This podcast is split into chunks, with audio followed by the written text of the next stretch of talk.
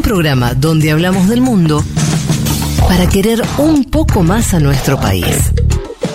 Federico Vázquez, Juan Elman, Juan Manuel Carr, con Violeta Weber y Malena Rey. Un mundo de sensaciones.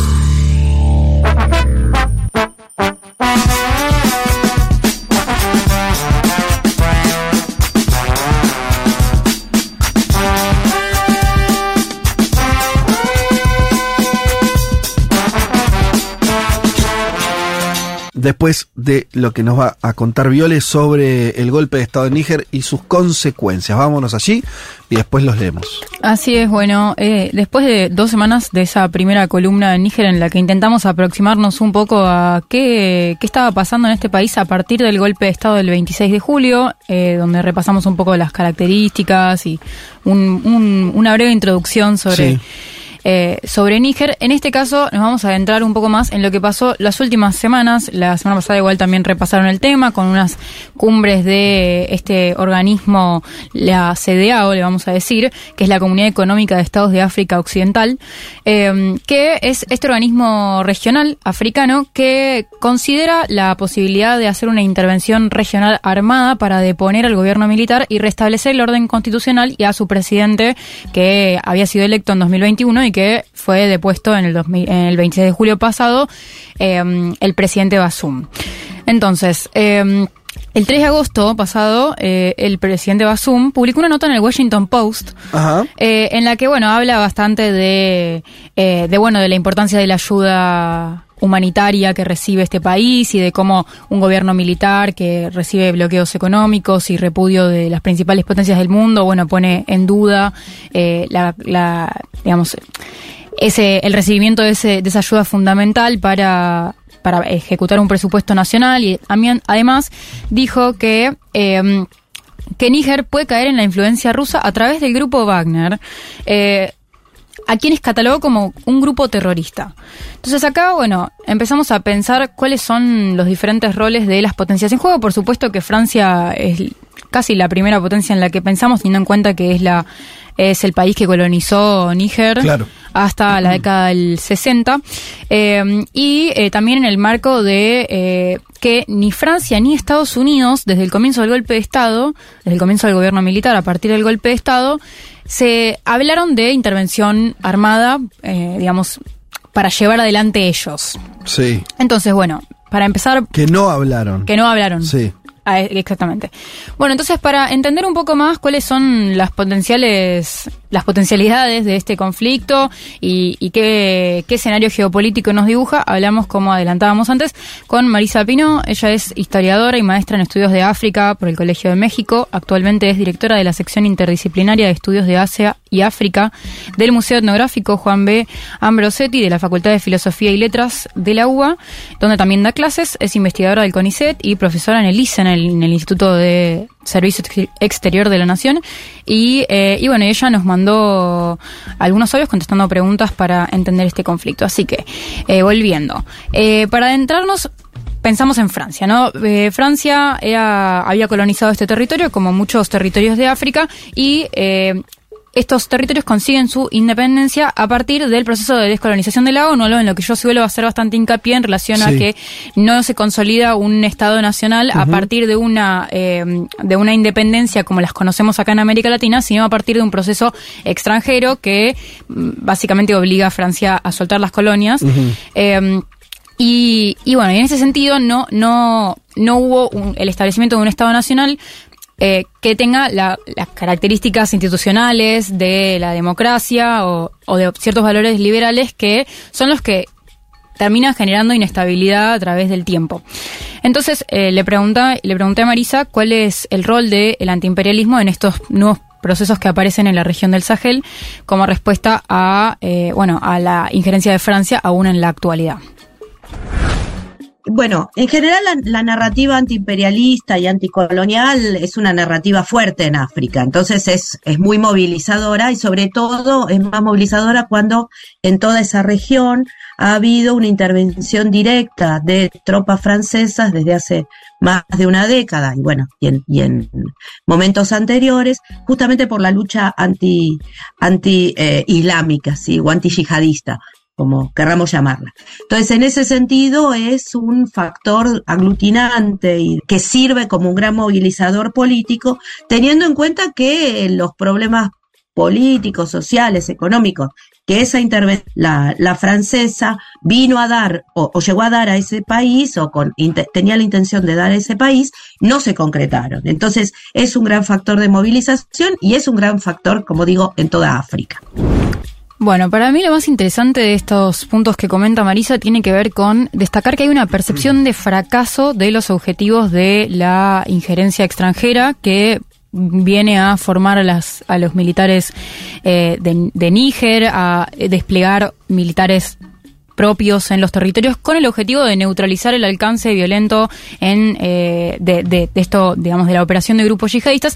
Y ese objetivo no se cumple, no se neutraliza esa violencia y entonces hay un, un, un digamos, hay, ellos tienen que renunciar a una parte de la soberanía en tanto no, no tienen completamente el monopolio de la fuerza, pero encima ni siquiera eh, consiguen lo que supuestamente les prometen desde, desde Francia. Eh, este es uno de los objetivos que podemos observar eh, al pensar en Francia, el objetivo militar, digamos, en el marco de la guerra contra el terrorismo como un proceso global, pero también, por supuesto, además del factor simbólico relacionado con la colonialidad y la colonización, hay objetivos comerciales en relación al uranio que hablábamos hace dos semanas también. Y, eh, y bueno, y en este marco también aparece eh, una Francia que parece bastante cómoda con dejar a la CDAO llevar la iniciativa sobre cómo gestionar una posible, eh, un, posible, una mm, posible restitución del orden constitucional. Pero, eh, pero bueno, me quedaban algunas dudas sobre cómo sería esta intervención, que, que la CDAO, eh, después de haber puesto un ultimátum sobre que en 15 días tendría que haber retomado el orden constitucional, ese ultimátum se ¿Vos te referís a la Organización de Países de, de África Occidental? Sí, la Comunidad Económica eh, de estados de África Occidental. Bien, sí, ese grupo de países donde, que son, algunos de ellos fueron los que le hicieron el planteo a, la, a, los que hicieron el golpe en Níger de que vuelvan a, atrás, que vuelvan a, poner al gobierno que estaba elegido democráticamente y demás. Exactamente. Sí. Y bueno, ellos pusieron un ultimátum y el ultimátum se venció y no pasó nada. claro. Ese es el problema del ultimátum, ¿eh? Cuando vos pones un ultimato y no pasa nada, increíble eso. Le dijeron 15 días. Sí. Y claro, sí. Sí, sí, sí. Lo, eh, pusieron ese ultimátum, no pasó nada y después del ultimátum, como que la impresión que a mí me, empieza a dar es que en realidad el objetivo de ese ultimátum y de toda la, impronta de amagar con una o amenazar con una intervención regional tiene más que ver con presionar una, una salida diplomática que con eh, efectivamente llevar adelante una, una intervención armada. Pero igual eh, también lo, lo charlamos con Marisa y esto es lo que nos dice. A ver. La intervención de la CDAO o la posible intervención de la CDAO sería diferente en tanto y en cuanto eh, Níger forma parte de la CDAO, no es externo. Entonces, hay una historia ya en la cual la CDAO ha intervenido en otras, en otros países también, entonces no sería tan raro, ¿sí? De todos modos, me parece que esta idea de la intervención es algo que, que va de la mano con las negociaciones políticas, que, que todo el mundo se da cuenta de la gravedad que podría tener una intervención y que sería difícil de parar por el problema regional que crearía y el antecedente también que crearía. Entonces, sí sería diferente que de las potencias extranjeras, sí sería diferente también de que, fuera impulsada por la ONU, porque para muchos eh, africanos y africanas entienden que la ONU ha sido un instrumento en muchos casos para, para su propia dominación. Hace falta que te lo digan, ¿no? Es el meme. Y sí, y de hecho, eh, a partir, a raíz de esta conversación, eh, me puse a investigar un poco cuáles fueron las otras intervenciones de la CDAO en las que no vamos a, ahondar, pero sí que hubo varias en Costa de Marfil, Mali, Guinea-Bissau, Gambia, o sea, hay una acción ahí activa de este organismo de gestionar un poco que más o menos todos se mantengan democráticos, constitucionales, prolijitos.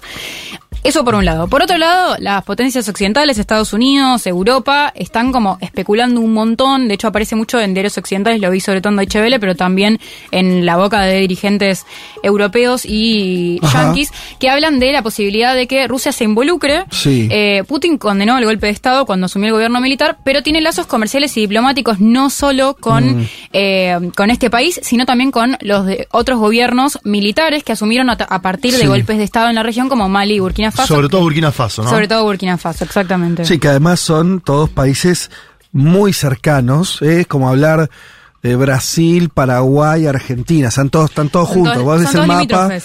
Níger, exacto, eh, el limítrofe a Burkina Faso, que a su vez, eh, ustedes aquí nombraron Costa de Marfil también, que Sí. también es limítrofe, bueno, es todo, todo parte de la misma región. Digo, África es un continente enorme, estamos hablando de una parte muy específica que es eh, lo que sería el norte occidental, eh, donde del Golfo de Guinea, ¿no? Ahí, todo, todos esos países están muy cerquita unos del otro. que también se la conoce como la región del Sahel y que también eso, digamos, que tiene la característica de un flujo importante de eh, actividad de grupos yihadistas. Y en relación a esto que decís con, eh, eh, con respecto a las fronteras, también eh, me preguntaba como cuál era la diferencia en los casos de Mali y Burkina Faso, que fueron los últimos golpes de Estado en 2021 y 2022, eh, que en esos casos no se habló tanto de intervención Mm. y por qué en este caso sí. Eso le preguntamos. A ver.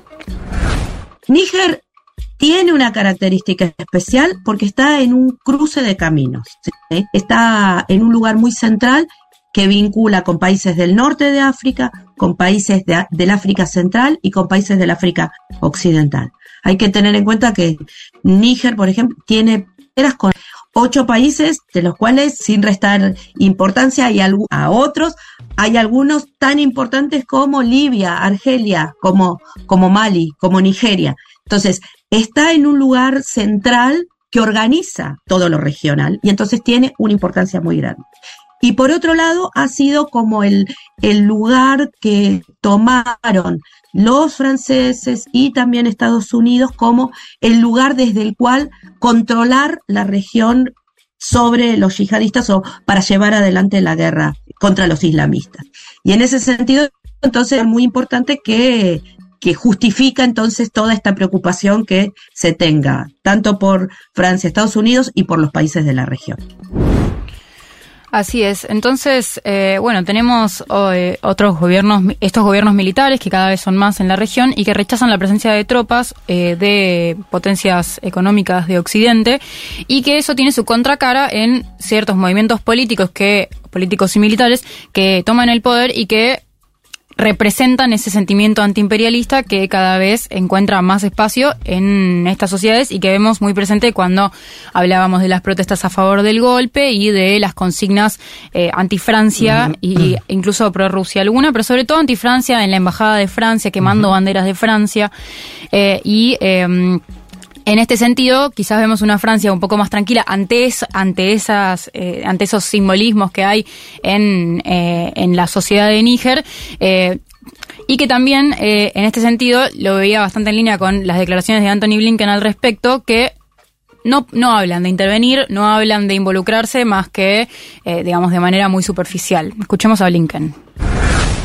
ECOWAS, the organization that brings together West African countries, is playing a lead role in making clear the um, imperative of the return to constitutional order, and we very much support ECOWAS's uh, leadership and, uh, and work on this. Bueno, Blinken dice, la CDAO, la organización que reúne a los países de África Occidental, está desempeñando un papel de liderazgo en dejar en claro el imperativo del retorno al orden constitucional y apoyamos mucho el liderazgo y el trabajo de la CDAO en ello. Es, me parece como re- relevante en la medida en la que, bueno, sabemos cómo ha intervenido Estados Unidos en, en muchos gobiernos de esta región, de otras regiones eh, con algunas características en común y eh, que me parece que también habla de el juego geopolítico que se abre para este país eh, en el territorio.